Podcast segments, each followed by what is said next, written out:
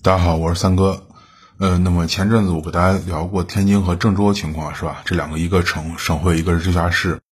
那这两个城市的楼市呢，目前发展都是非常的拉垮。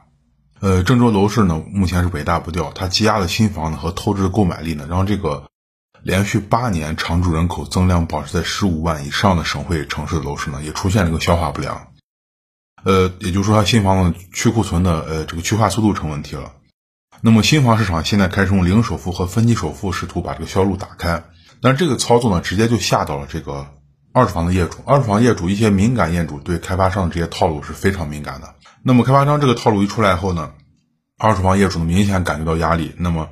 为了早点套现离场呢，或者说为了落袋为安，那么大量的二手房开始降价。那么截止到今年的九月份，也就是两个月前，那么郑州的二手房的住宅呢，同比已经下降了百分之四点五，比去年同期。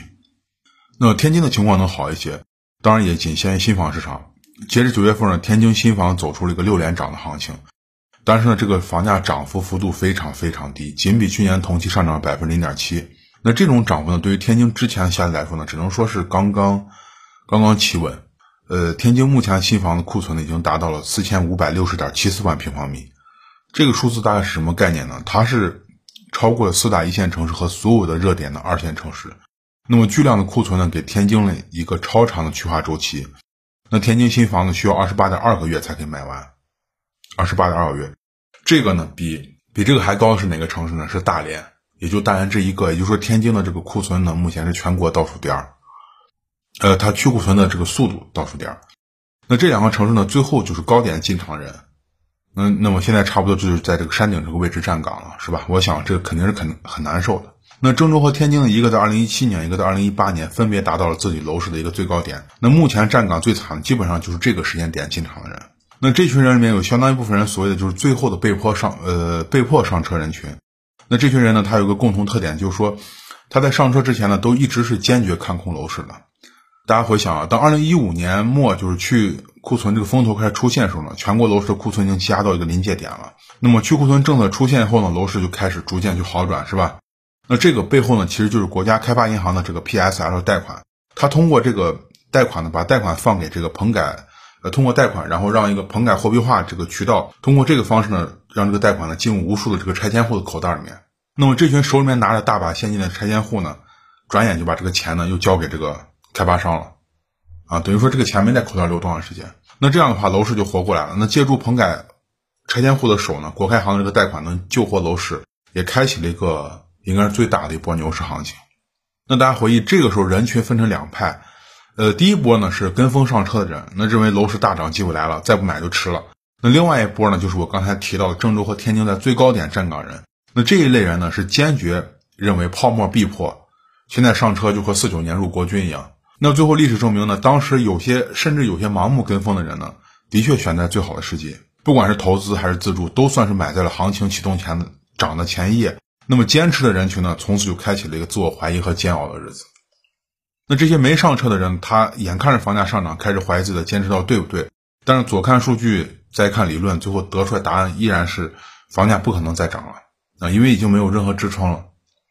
但是现实结果是呢，楼市每个月的表现都会打脸一次。那么全国房价就像进入了一个怎么说呢，高烧模式一样。那么逐月的不断升温，二手房呢和新房呢手拉手一块儿是快速上涨。那坚持不上车这些人呢，就开始再次怀疑自己的坚持到底是对还是不对。因为旁边已经上车的人，那开始就是很多人开始说这句话，就说是这个就是一次国运啊，国家给你这个赚钱机会，给这这一次你抓不住的话，你就只能后悔。那于是呢，这群坚持不上车人呢，就眼看着每个月不停上涨的房价新闻，因为每天大家手机上都都装各种新闻 APP 嘛，是吧？那么新闻不停的去去推送。那么听着别人啊，或者亲戚啊、同事啊、朋友啊，不停的讨论什么自己啊抓住所谓的国运买的房子已经赚了多少多少，比自己上班多少年赚的还多。那么后悔这个词儿呢，第一次出现在这群坚定看空楼市的人人群的心里面。严格来说，其实不完全是后悔，还有就是焦虑和烦躁。尤其是当初大家想，在这个家里面众多成员的压力下，就力排众议，坚决不跟风买房，这种人很多。呃，在就是一五年后面这一波。那很多时候，家里面人就说：“那你就买吧。”但这些人呢，他坚决不买啊，坚决不买。那么天天上涨的房价呢，和家人这个无声的抱怨呢，基本上就成最大的压力了。压力这个东西不可能无限增长，在压力达到极限的时候呢，虽然还是抱着已经涨了这么高，现在买了会不会站岗这样的疑问，但是这群当初不坚不坚持上车，呃，坚持不上车的人呢，还是选择了放弃坚持，开始跟风了啊，选择买房。但是这个跟风就晚了啊，就晚了点了。对于他们一开始最担心的这个四九年入国军成了现实了，那么最最担心的疑问也真的出现，就这群人里面大部分人还真的就站在这个山山顶上了啊，真的站岗了。其实这个里面最讽刺就是什么呢？就是当初是信心满满的看空楼市的，那么而后呢，就是被这个所谓的国运这波牛市打脸，那么去库存呢，让房价呢这个疯狂上涨。其实这这一次确实大部分人都就是，如果你是坚持一个比较理性的人，的确大部分坚持理性看待问题的人都会认为这个房价没法涨。呃，很多人都没有想到这个国国家开发银行会通过这种方式，通过开发贷款，让贷款呢。呃，通过这个棚改货币化这种方式进入拆迁户的口袋，然后再让拆迁户把楼市重新点燃，很多人就没有想到国家会会玩这一手。那么这群人呢，就是当初坚持不上车人呢，他现在开始向现实低头，是吧？开始怀疑自己，进场时候就怀疑自己会不会站岗，但这次怀疑就还真怀疑上了，啊，真就把岗占了，而且结结实实的站在山顶上了。这群人应该是二零一五年以后楼市里面最惨的一批人了。其实大家回头想想，当初所谓那些抓住机会或者说抓住国运的那群人。他真的，这群人难道真的就看到去库存的威力和楼市往后两年的上升行情吗？可能还真不是，这里面大部分人都是盲目跟风。那么，二零一五年后呢？去库存呢，就像前文说的，这种国开行的 P S R 贷款呢，它掀起的货币货币化棚改呢，用这个东西来推动的。比如说，棚改让拆迁户成为了第一批进入楼市人，因为这些人手里面现金最足嘛，他手里面钱比较多。那么拆迁户先进楼市，他的购买力先把楼市重新点燃，然后呢，随后国家政策就跟上了，比如说首付的降低啊，限购的解除呀，是吧？二手房的买卖的这个税税费降低啊，等等这些配合的政策就开始上了。那么这个时候楼市才开始进行一个大反转，新房的库存去化开始加速，那么楼房这个房企的楼盘呢，由促销变成涨价，对吧？开始一下从之前的促销为了活下去促销，到现在马上开始涨价。那这个时候跟风上车人群才开始大量出现啊，就是大面积的出现。之前人还不多，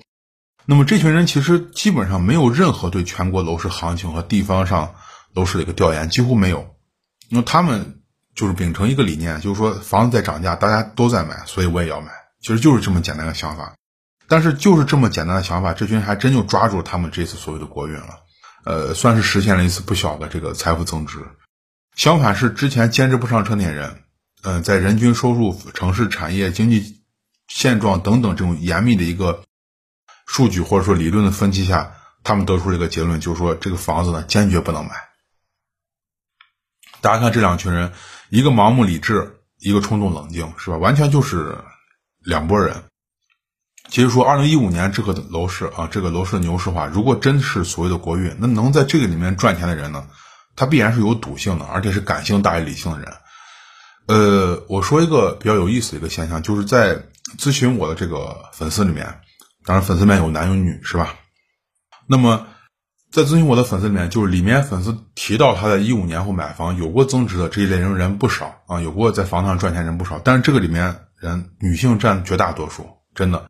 我在写这个文章之前呢，我还专门把我之前聊天记录翻了一下，女性占绝大多数。那很多女性就是为了买房，她同样也是在家里面力排众议。就当时家里面也有别人反对买房，但是这个作为这个女的，她就非要买，也就是顶住压力最后上车了。和之前坚持不买房人其实一样，那些人是顶住压力坚决不买，这个人是顶住压力坚决要买。那么结果呢，就误打误上、误打误撞的坐上这趟呃财富增值的一个算什么一个快车了吧？那大家想这个东西怎么解释呢？盲目大于理智，还是说？跟风比冷静好，或者说女性比男性更适合买房投资，其实都不是，根源还是在所谓的这个国运出现的一个原因，因为它这个牛市的根本的原因就是政策去创造，它并不是一个自然市场自然去形成的。那假设当时不去干预市场的话，那当初坚持不上车的人的确是对的。如果当时没有政策干预的话，那当初坚持不上车这些人的确是对的，因为当时楼市实在就是已经积重难返了，没有任何的这个购买力可以把楼市那个那么大库存去掉了。但是当政策一旦出现的时候，所有的什么理论啊、数据啊都开始失效，因为这个政策力量它可以让这些经得起市场考验的数据和理论变成一种非常可笑的一种存在。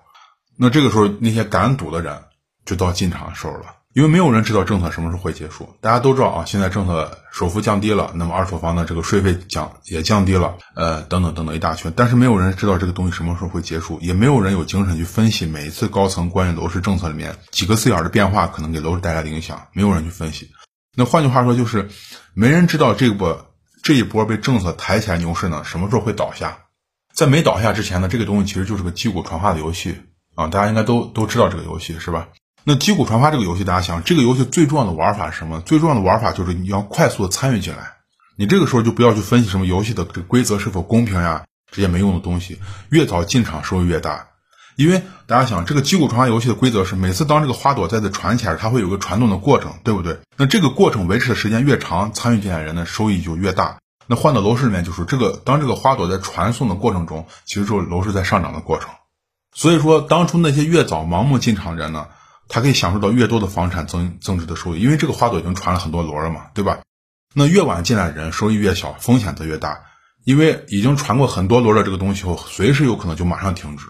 那一旦停止就是站岗，前期赚的这个圈数越多，你站岗的海拔就越高，因为前期赚的越多，房价涨得越高，房价涨得越高，你一旦进去买，你是不是站的海拔就越高了？那一个随时可能停止游戏。而且是一个一旦停止就是代价非常非常大的游戏，那他的这个参与者呢，必然是得你赌性强点儿，而且你得非理性占多数的人群，是吧？你越是理性思考，你越感觉这个游戏不敢玩。那么关于我前面说这个女性的赌性强不强，我不太清楚，但是感性强也许占的是的确不少，也可能正是因为这样的，就是这个女性她在当初参与这个游戏的时候呢，她因为感性的冲动大于理性的冷静，所以说呢，她考虑的少，那么考虑少进场时间就早，那么她从而能获得一个最大的收益。